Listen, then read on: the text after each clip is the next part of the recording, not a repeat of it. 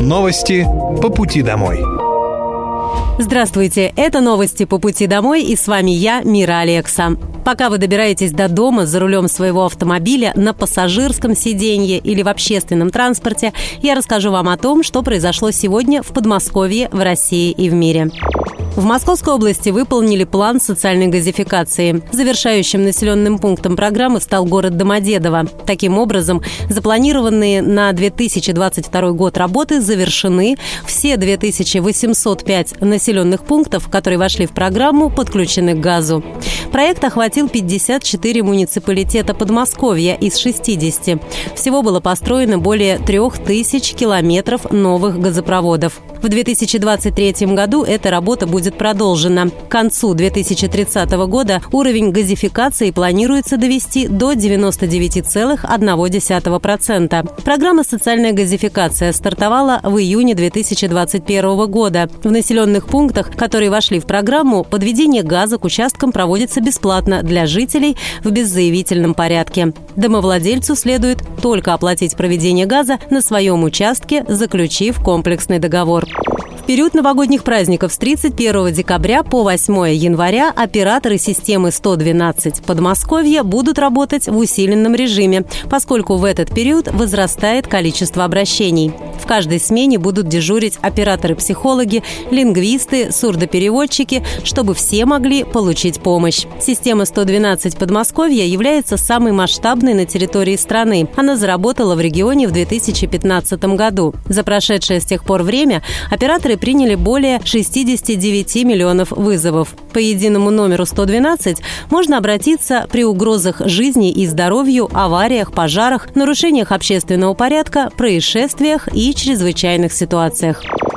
Специальная военная операция по защите мирного населения Донбасса продолжается. Вооруженные силы Российской Федерации уничтожили до 30 украинских военных, две боевые бронированные машины и три автомобиля в районе Песчаного в Луганской Народной Республике. На Краснолиманском направлении огнем артиллерии нанесено поражение подразделением 11-й бригады территориальной обороны. На этом направлении вооруженные силы Украины потеряли более 40 украинских военнослужащих, 4 боевые бронированные машины и 2 пикапа. На южнодонецком направлении в результате результате комплексного огневого поражения подразделений противника за сутки уничтожено более 70 украинских военнослужащих, 4 боевые бронированные машины и 2 пикапа. Российские ракетные войска и артиллерия поразили запасной командный пункт десантно-штурмовой бригады украинских военных под Краматорском в ДНР. В Запорожской области уничтожена артиллерийская система М-777. Средствами противовоздушной обороны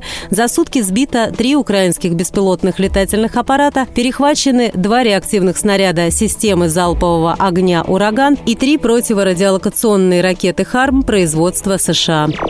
С 27 декабря на Android перестанут запускаться старые версии приложений госуслуги и госуслуги авто. Пользователям необходимо обновить приложение, чтобы сохранить безопасность передаваемых данных. Для ручного обновления рекомендовано перейти в магазин приложений на устройстве, найти госуслуги авто и госуслуги и нажать кнопку «Обновить». В Минцифры также подчеркнули, что пользователям необходимо включить автоматическое обновление. Только в этом случае в мобильном всегда будет актуальная и рабочая версия приложения.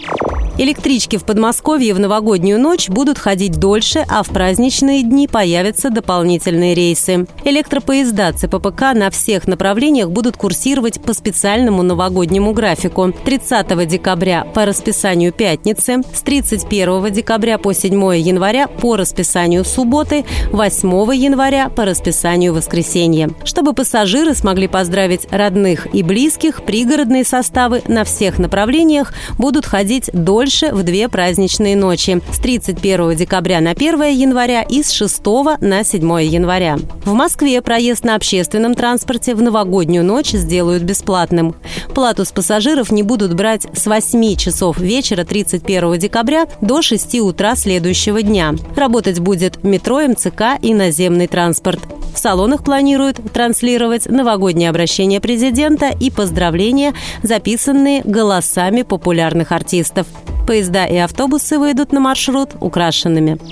Новогодняя акция по сбору елок началась в московском зоопарке. Нераспроданные елки, сосны и пихты украсят вольеры обитателей, станут для них новой игрушкой или полезным лакомством. Передать елку или сосну в дар могут только компании, а от частных лиц деревья не принимаются. В пресс-службе зоопарка пояснили, что деревья, которые украшали дома, могут быть опасны для животных. На их ветках нередко остаются фрагменты украшений. Играть с пушистыми деревьями любят практически все обитатели. Панды, крупные кошки и маленькие обитатели фауны России. Полакомиться еловыми ветками не против винторогие козлы, голубые бараны, азиатские слоны и альпака. А некоторые представители кошачьих любят использовать стволы деревьев как когтеточки. Прием новогодних деревьев продлится до 10 января. Это были новости по пути домой. С вами была я, Мира Алекса. Желаю вам хорошей дороги и до встречи. Новости по пути домой.